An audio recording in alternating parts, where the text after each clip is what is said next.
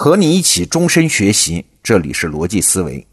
最近我在北大国发院马浩教授，他也是我们薛兆丰老师的同事啊，在他的公众号上看到一篇文章，是从两个歌唱家的故事来讲职业规划的问题，很有意思。今天和大家聊聊这两个歌唱家，就是最著名的两大男高音帕瓦罗蒂和多明戈。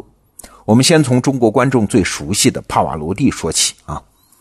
那帕瓦罗蒂呢，是从踏进男高音这扇门那一刻起，他就没打算出去过啊！而且从初出茅庐到走上神坛，一直在唱，直到去世的前一年还在坚持演出。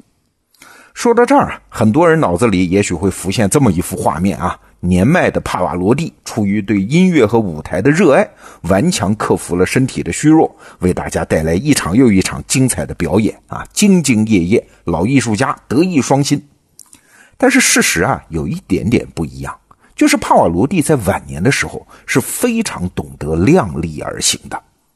首先，他从不会演出过量，每个月只演四到五场，演出地点呢就固定在纽约的大都会歌剧院啊。对剧目的选择也非常谨慎，基本上就是什么托斯卡呀、图兰朵呀、假面舞会啊这些比较熟、几乎不可能发生失误的剧目。那其中演的最多的就是托斯卡了，从2004年一直到2007年去世，一共演了六十多场。而且呢，他从来不演那种重角色，就是对嗓音消耗大、费嗓子的角色啊。而且一旦有个发烧、感冒啊，身体不适，管你票是不是已经卖出去了，直接取消演出。哎呀，有时候弄得歌剧院的经理就非常郁闷啊。但是没办法，帕瓦罗蒂的人气实在是太高了嘛。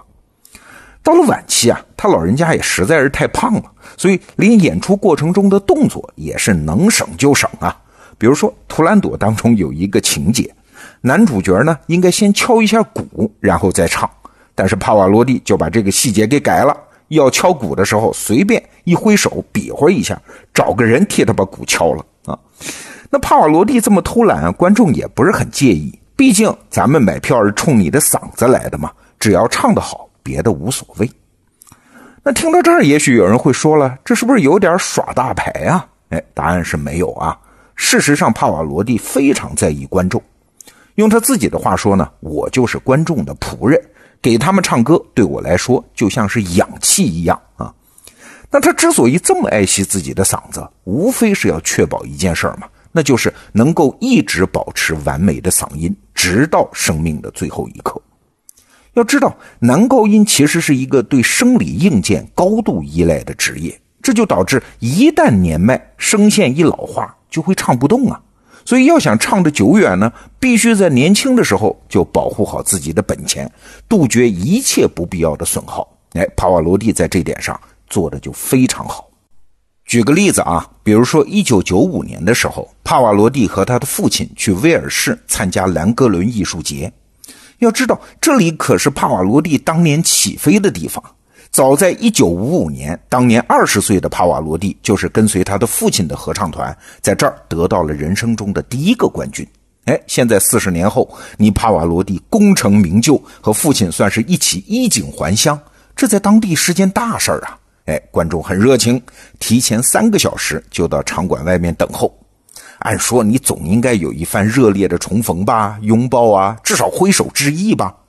但是当帕瓦罗蒂抵达的时候，一句话也没说啊，直接闷头快步走进了场馆。这观众当然很失望了。关于这件事啊，当时的媒体是这么解释的，可能也是帕瓦罗蒂自己的意思啊。帕瓦罗蒂啊，因为害怕场馆周遭的尘土会伤害到喉咙，所以才这么做。当然，类似的例子还有很多，咱们在这儿不一一列举了。总而言之，帕瓦罗蒂从年轻的时候开始就已经有了唱完这一生的打算，为此他分外珍惜自己的嗓子。你看，这就是帕瓦罗蒂管理自己职业生涯的思路：我只做一件事儿，而且要做到最好，只做头部，不做二三名，不做常委。同时，我还很谨慎地使用自己的本钱，小心翼翼地呵护。这就确保我直到最后一刻依然是最好的。哎，这是帕瓦罗蒂。但是另外一位大师就是多明戈，他就不一样。首先，他的称号呢是歌剧之王。要知道，很多男高音在上了年纪之后，都把事业重心放在了演唱会上，因为纯粹的唱歌嘛，肯定要比演歌剧那么又演又唱要省劲儿的多。但是多明戈一直坚持演歌剧，在舞台上毫不保留的挥洒热情啊，什么嗓子啊，什么身体啊，好像不太在乎。比如演麦克白的时候，最后那一幕被刺死的戏。经常是因为观众鼓掌的时间太长啊，导致他老人家在台上躺着死上好几分钟才能被抬下去，一直到六十多岁依然如此。那你可能会问喽，难道多明哥就不怕透支吗？老了之后唱不动吗？哎，不是不怕，而是他早有准备啊。多明戈早早的就为自己规划出了下一段的职业生涯。那其中的第一个举措呢，是回归男中音。在二零零九年，他已经唱了五十年男高音，居然宣布转型回归男中音。之所以说是回归啊，是因为多明戈在唱高音之前学的就是中音。按照当时评论员的说法，多明戈转型的原因之一是为了延长自己的职业生涯。毕竟啊，随着年龄增长，中音比高音更好驾驭。那第二个举措呢，就是着手转型做指挥。从四十多岁的时候，多明戈就经常用自己的知名度和一些二线的歌剧院做交易。你想请我唱可以，但是得有一些剧目让我来指挥。这其实就是在逐步的磨练自己的技艺，树立自己的品牌啊。万一哪天唱不动了，可以随时拿起指挥棒，开始第二次职业生涯。要知道，指挥这个职业是可以一直干到老的。你看。